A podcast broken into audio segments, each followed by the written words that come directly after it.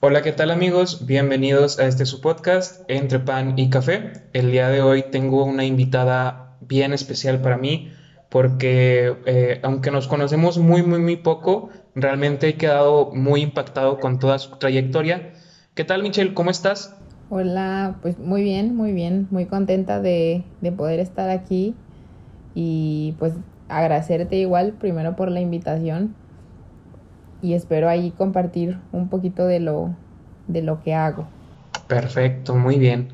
Y bueno, Michelle, justamente quisiera iniciar con esto eh, que, haces. Tú me platicabas eh, tras bambalinas eh, que estudiaste la psicología del deporte, incluso este fue el, el, para qué pues hacer este programa, porque la mayoría de, los, de las personas se enfocan en la psicología pues como un medio para dar terapia, eh, como algo que se puede enfocar a lo laboral y de esas dos áreas, incluso de la educativa, pero no mucho, y de esas dos o tres áreas no salen.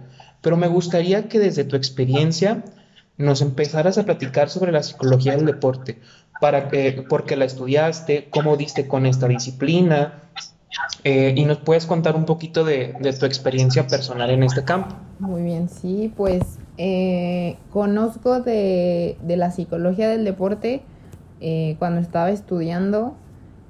nos toca hacer un proyecto de investigación y nosotros lo íbamos a hacer de hecho de relacionado con la geriatría y toda esta parte, pero después salió la idea de que trabajar con un equipo de fútbol entonces, pues nos empezó a llamar la atención y dijimos, bueno, a ver si existe eso, si se utiliza y pues obviamente cuando ya investigas te das cuenta que sí. Y hay todo un mundo de la, de la psicología del deporte, pues en ese entonces, digamos, eso fue hace unos cinco años, seis más o menos, que yo supe que existía la psicología del deporte.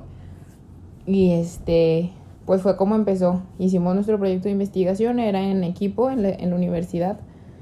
Y y pues desde ahí fue como que pude juntar dos pasiones que yo tengo, que es el fútbol desde los 12 años más o menos. A mí me encanta el fútbol, verlo sobre todo. Y, pues poder unirlo con esta otra pasión que es la psicología. Entonces fue como, como donde surgió el amor por, por la psicología del deporte. Y pues sí, hasta el momento sigo enamorada. Qué padre. Entonces, eh, principalmente fue como un... Te cayó como anillo al dedo la, psicología del deporte, por esta parte de, tu gusto por, por, el fútbol, lo mencionabas. Y eh, bueno, eh, ¿cómo fue que ya después de este proceso de, de tu investigación, cómo te empezaste a acercar? este, hiciste una maestría, tienes una especialización. Y actualmente, este, pues, eh, ¿cómo ves que eh, esa especialización te ha, traído, te ha traído frutos en tu vida? Sí, pues bueno, a raíz de eso yo conozco a una psicóloga porque tenía que ir una experta en el área, entonces anduvimos moviéndonos por todos lados para ver quién podía apoyarnos, que fuese alguien que ya tuviese su especialización en psicología del deporte y pues conocemos a, esta psicóloga que es lagunera, Nancy Torres, y ella va como la experta eh, al panel y pues de ahí también empezó a platicar con ella y, pues ya yo igual por mi lado empiezo pues también a investigar y, a meterme un poquito más en, en, lo que es la psicología del deporte y termino mi, mi licenciatura y este pues sí, empiezo a, buscar en qué especializarme. Yo ya estaba, pues sí, como muy metida en todo esto de la psicología del deporte, leyendo y todo esto. Y, encuentro hacerla en la CIP. Eh, y pues ya hago mi, maestría, la terminé hace poco tiempo y eh, pues fue como ese plus que yo necesitaba porque si bien en la universidad pues ves eh, de manera muy general todas las ramas que hay de la psicología y tienes una, una idea pues de lo que, sí, ¿no? De lo que es todo.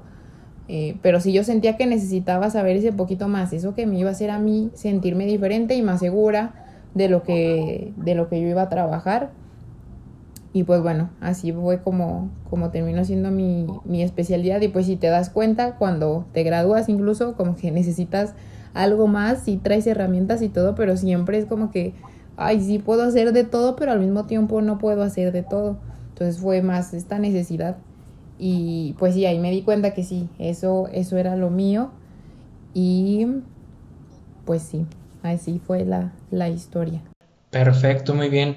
Y ahora metiéndonos en materia de, de, psicología del deporte, ¿nos puedes hablar un poquito de, de, esta especialidad que ya tú estudiaste y en la cual pues ya eres una, una profesional? ¿A qué se dedica? ¿Qué estudia? Eh, qué, qué, qué, comportamientos eh, eh, se enfoca, se dirige? Platícanos un poquito. Sí, mira, pues como sabemos la psicología eh, se, se, dedica pues a estudiar el comportamiento humano y los procesos mentales en, todos sus, en todas sus áreas. Y la psicología del deporte es específicamente igual el comportamiento humano y los procesos mentales, pero en todos los ámbitos de la actividad física y del deporte.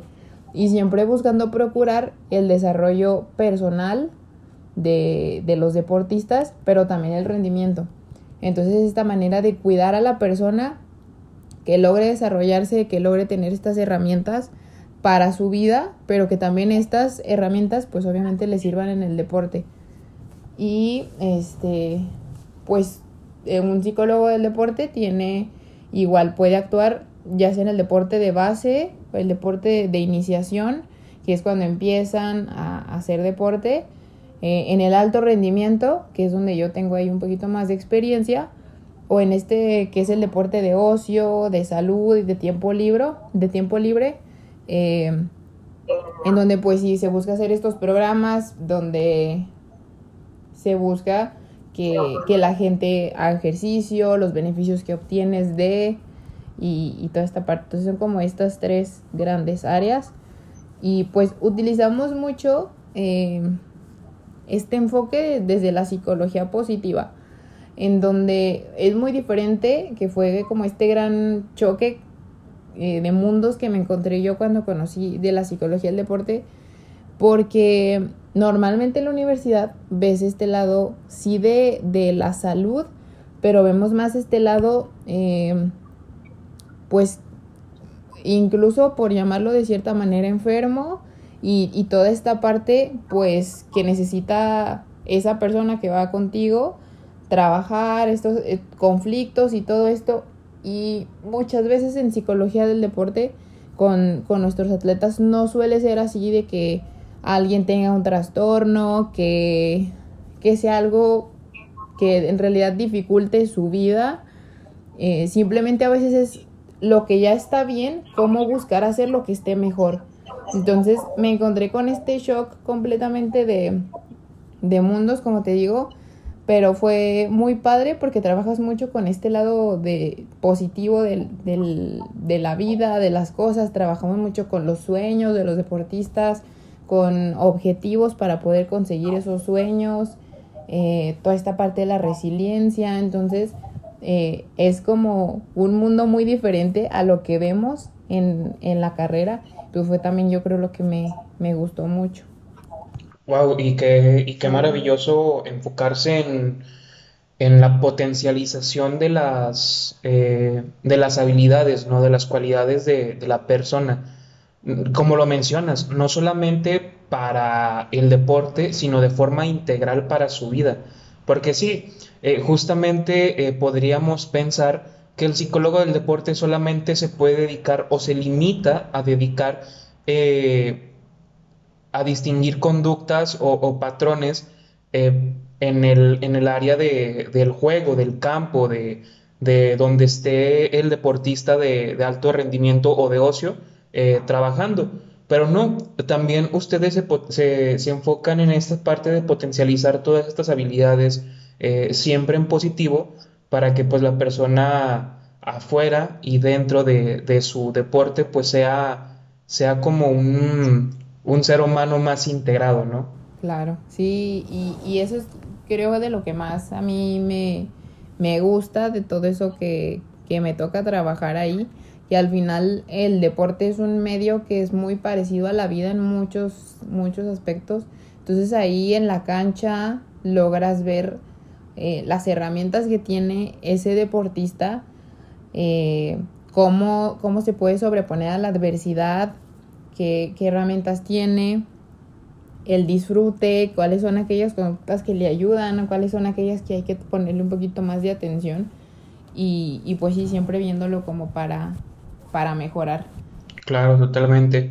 Y Michelle, eh, me surge una pregunta ahorita que mencionas esto. Eh, la, psicología del deporte a nivel México, pero específicamente a nivel eh, región lagunera, no es muy conocida. ¿Te has topado con este estereotipo de, de que te han dicho que si que en algún momento, no sé si se te dificulte trabajar de esto, de vivir de esto, o que posiblemente no haya campo laboral aquí en la laguna. Eh, ¿Te has topado con este tipo de, estereotipos, de estigmas? Sí, eh, fíjate que sí y no. Eh, también creo que ya cuando te dedicas a, acercarte a personas que están involucradas en el deporte, entrenadores, jugadores, papás, directivos, que son todas estas personas que están involucradas, los árbitros incluso, eh, que con quienes también nosotros tenemos ahí área de trabajo, este, pues te das cuenta que como ellos son los mismos que están dentro de, de todo este contexto, saben de la necesidad y de lo que te puede potencializar un psicólogo del deporte. Entonces, por esto mismo no me he encontrado tanto esta resistencia o esta barrera eh, para poder trabajar. Al contrario, yo creo que la verdad es que creo que he sido muy afortunada porque me he encontrado con las personas con las que yo he podido trabajar, muchísima disposición para, para eso y que le dan mucha importancia también a la psicología del deporte. Unos más que otros, obviamente, pero sí, sí saben que es una herramienta que te puede ayudar a, a, dar ese extra, ¿no? Del que tanto se habla. Claro. Y bueno, eh, además de esto, ¿qué en tu experiencia personal eh, ¿cuáles han sido de, forma personal las, gratificaciones eh, más impactantes que has tenido a lo largo de tu trayectoria y cuáles han sido los retos que, se te han presentado? Ok, buenas preguntas. Gratificaciones, fíjate que al menos a mí em, lo que me hace sentir muy bien cuando trabajo con un deportista es como simplemente es ese, ese vínculo que haces y cómo después el deportista eh, tiene esa apertura de acercarse contigo. O sea, un gracias o el que saben que pueden contar contigo. A veces nada más eh, servimos ahí como, como soporte, como apoyo por un tiempo hasta que ellos pueden volver y salir y, continuar haciendo todo esto que hacen de manera espectacular en sus diferentes eh, deportes.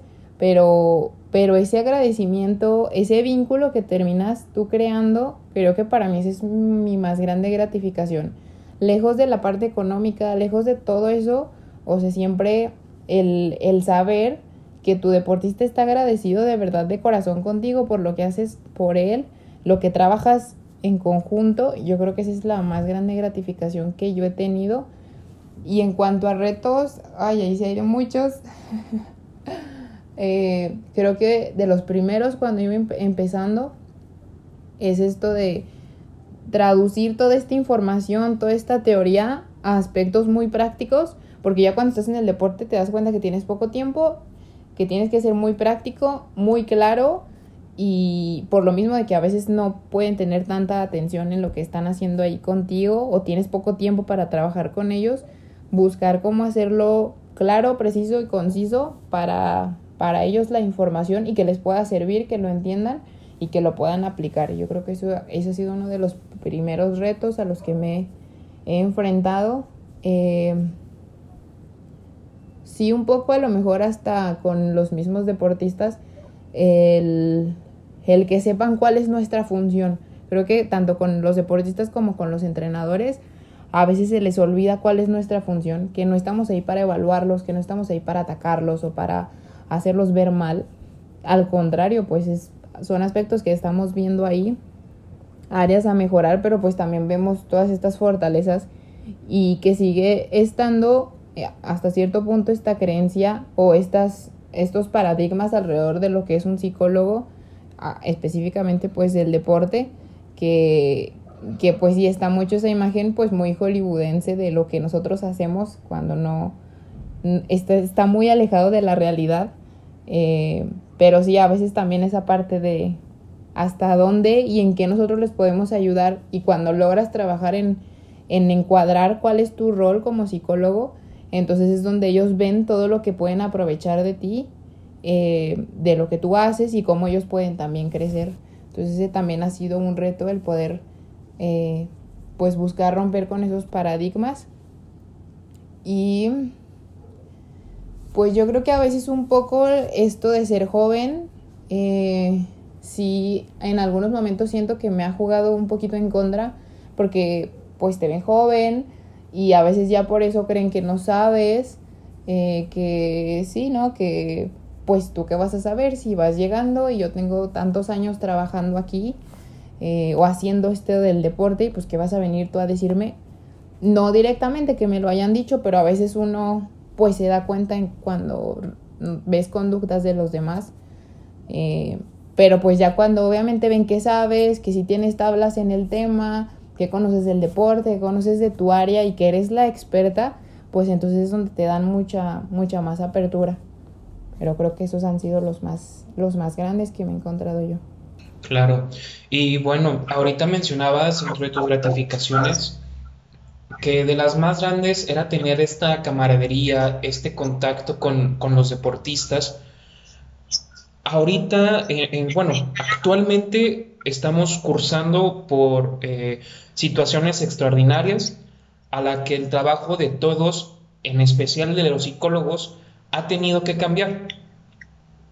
Eh, por esta parte de, de la salud, eh, viendo la salud, por la salud de todos.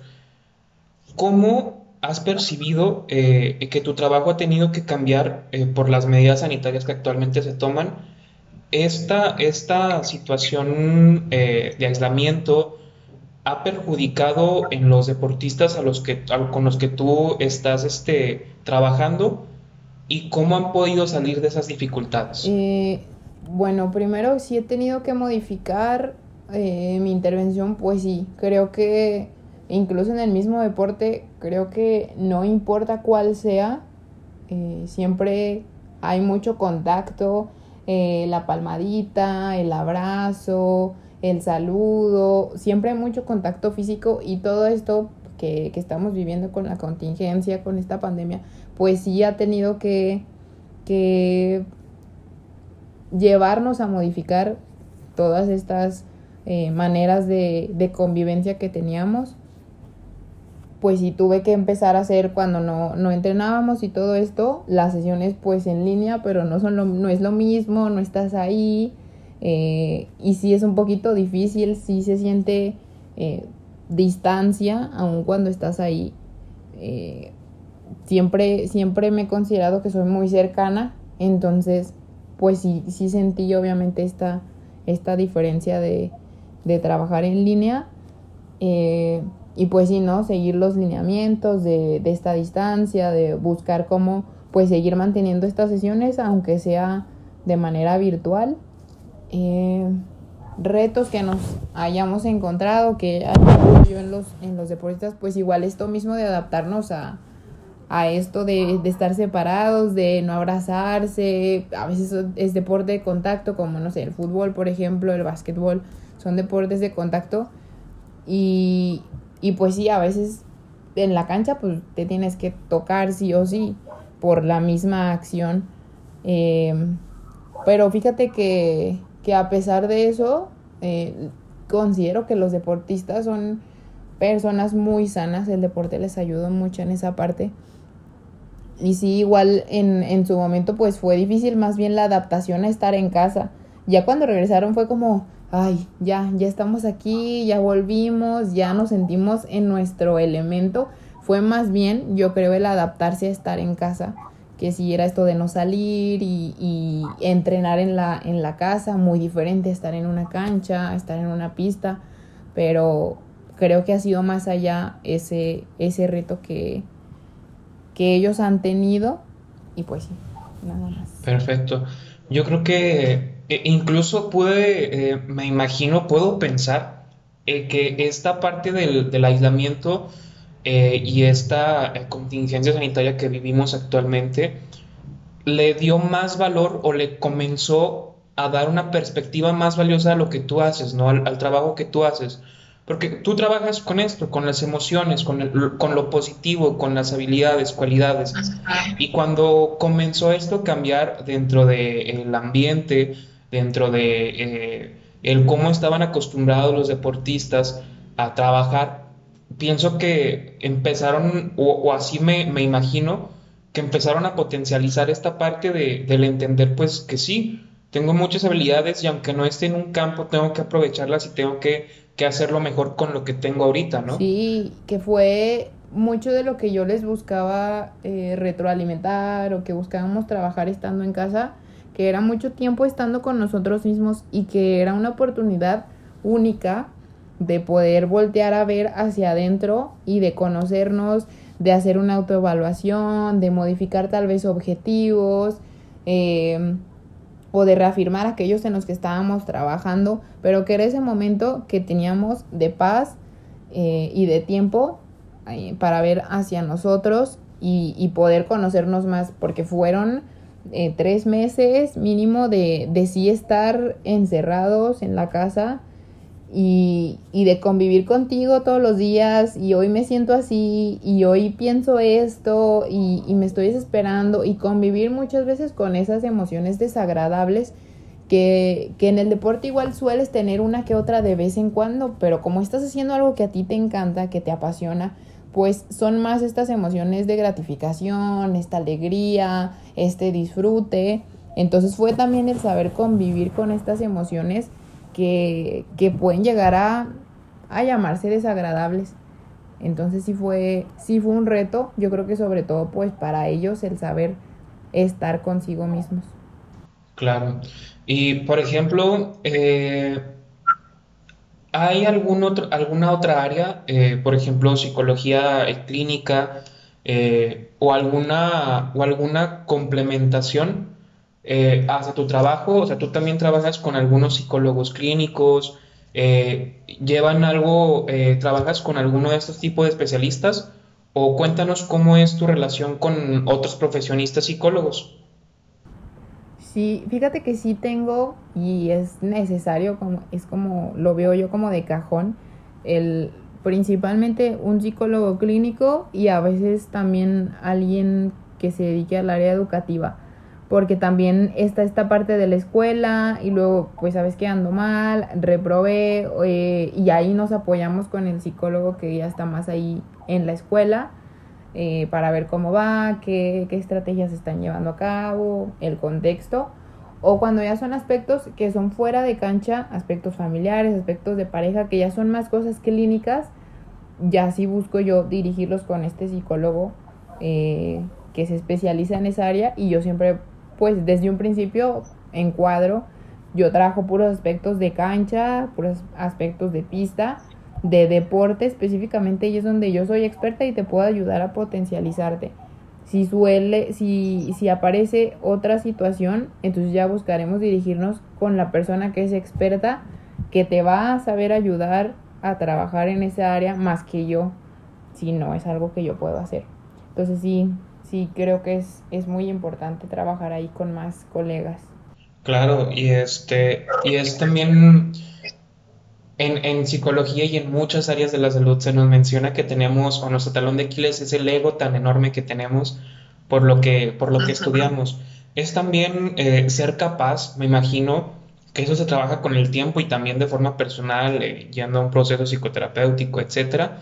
Eh, pero para ti fue difícil eh, como entender que, no podías hacer, hacer como de todo, empezar a canalizar eh, y saber entender que también como ser humano normal tienes limitaciones?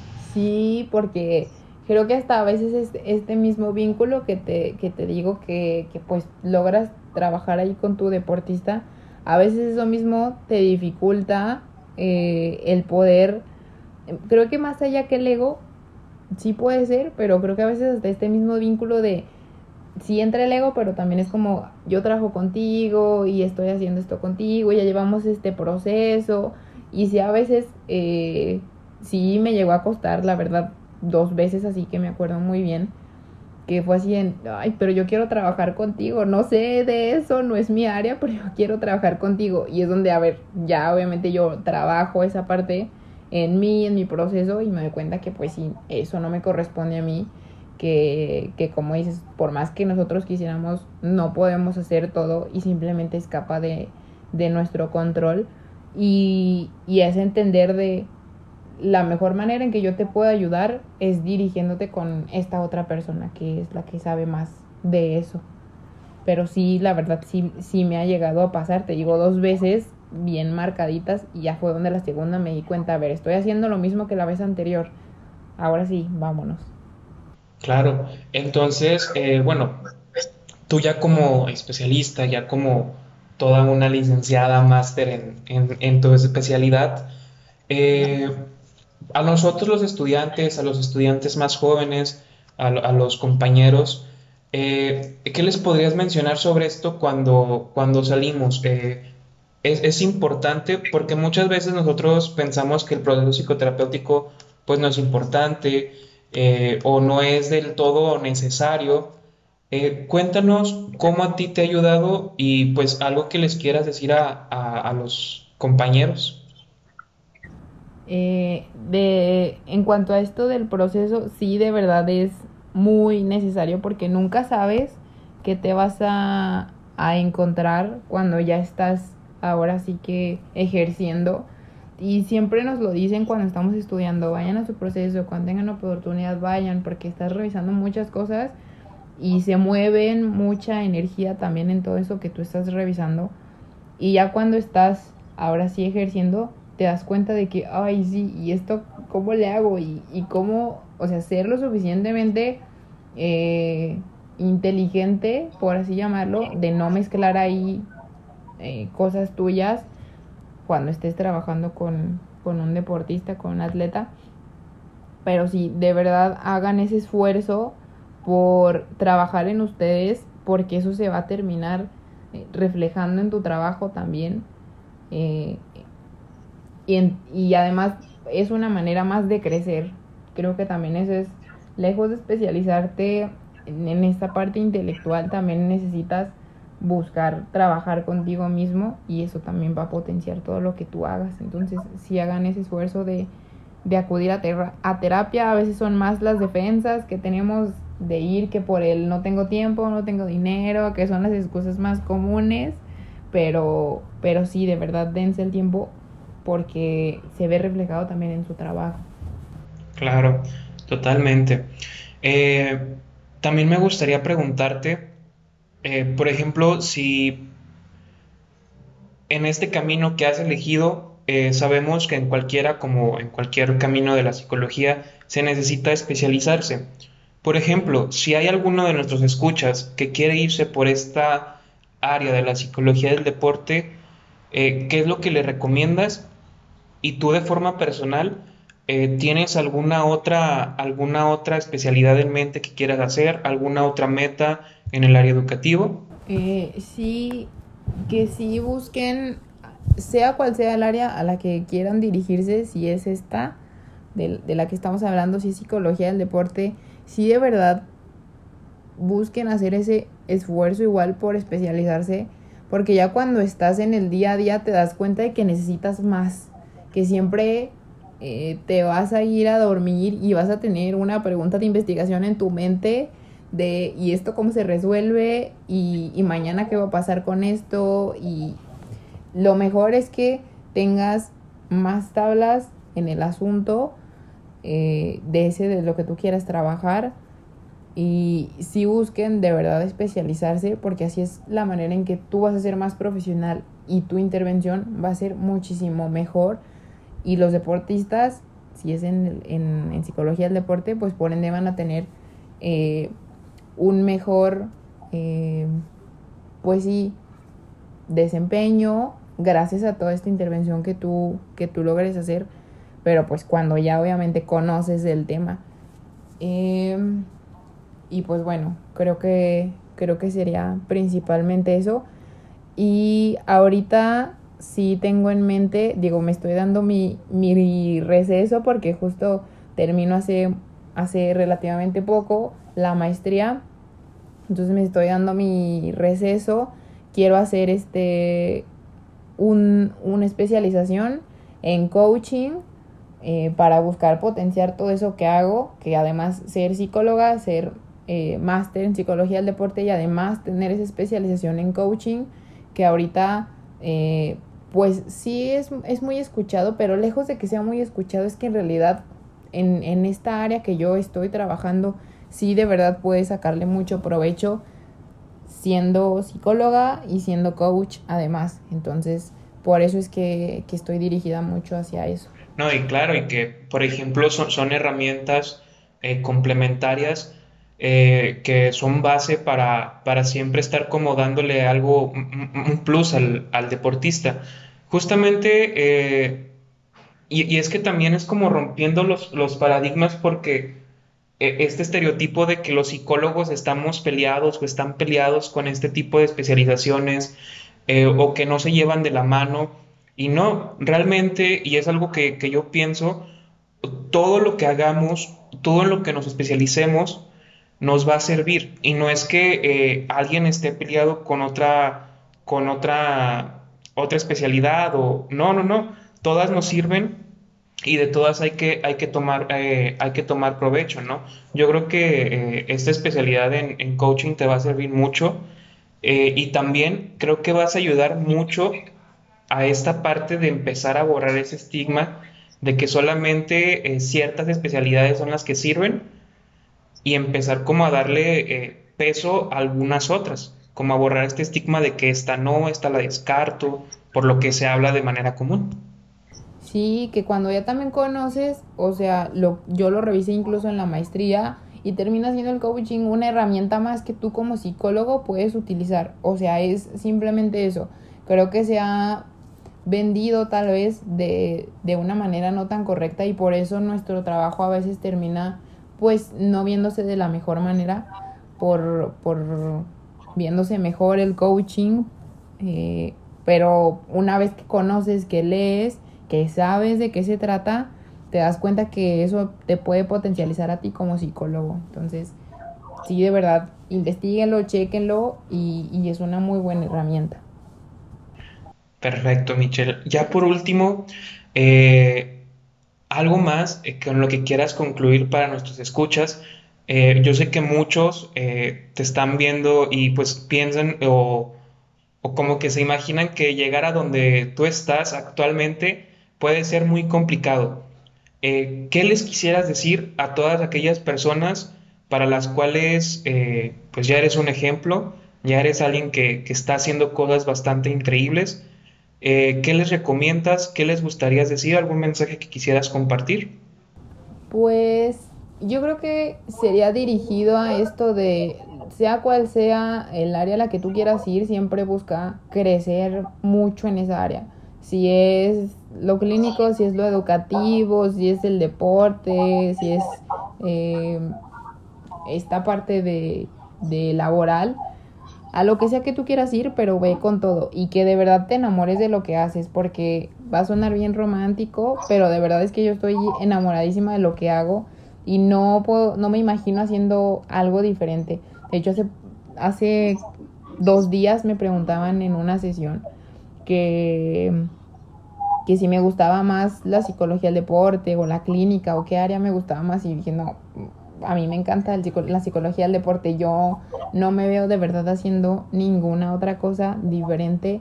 Eh, me gusta mucho lo que hago, de verdad me apasiona lo que hago. Puedo pasarme todo el día haciéndolo y a veces son jornadas pesadas, ver entrenamientos, tener sesiones individuales, sesiones grupales, pero siempre todo eso cuando te gusta, aunque sea cansado, de verdad al final del día te sientes muy muy a gusto con lo que haces y, quieres más y quieres más. Entonces llega un momento que también te tienes que parar tú. Entonces, lo que sea que, se quieran especializar, de verdad vayan y apasionense. Por eso creo que tenemos esta gran, eh, pues sí, esta gran gama de, de opciones en, la psicología, de verdad. Y prueba, y a lo mejor lo que, lo que creíste que te iba a gustar no te gusta, vete a otro lado, no pasa nada. Pero que lo que hagas lo hagas con, con mucha pasión, con mucho amor, porque eso se termina también reflejando. Y que le den una oportunidad a la psicología del deporte, porque es muy, muy bonita, de verdad. Eh, a lo mejor un poco conocida porque incluso en las universidades a veces no aparece por ahí o no ves nada relacionado a psicología del deporte, pero existe y, es una, rama de la psicología maravillosa. Eh, espero que, que, de a poco ahí vaya creciendo también aquí en la laguna principalmente eh, lo que es la psicología del deporte y que busquemos seguir dando a conocer la psicología, eh, que, somos una herramienta más para la sociedad, para trabajar, para crecer y para desarrollar todo ese potencial que tenemos como seres humanos. Perfecto, Michelle. Pues muchas gracias, gracias por tu testimonio, gracias por compartir este, este espacio con nosotros, eh, con el público y conmigo.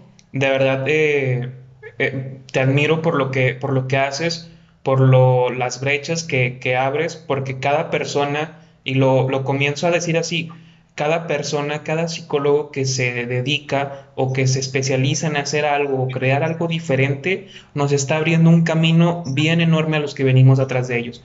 Entonces, pues bueno, gracias, gracias por tu, por tu esfuerzo y, gracias por, permitirte estar en este espacio. De verdad fue, fue muy importante y muy interesante para mí. No, al contrario, muchas gracias a ti y espero que a partir de aquí más personas se interesen por la psicología del deporte, que, que sí, que aquí estamos y que seguimos siendo esa herramienta de, de cambio y agradecerte igual a ti por, por el espacio, por la oportunidad que fue ahí de, de, pues sí, por así llamarlo de un momento a otro, pero mira, terminó saliendo muy bien. Y pues nada, aquí seguimos y esperamos estar de vuelta pronto. Perfecto, muy bien. Muchas gracias, Michelle. Y bueno, amigos, ahí lo tienen. Eh, en la descripción de este video eh, o en las redes sociales de Entre Pan y Café les dejo las redes sociales de Michelle para que la busquen y la sigan. De verdad, es una psicóloga del deporte bien, bien, bien interesante. Eh, es alguien que sabe, es alguien que conoce de su rama. Y pues bueno, nada más decirles gracias y nos vemos en el siguiente.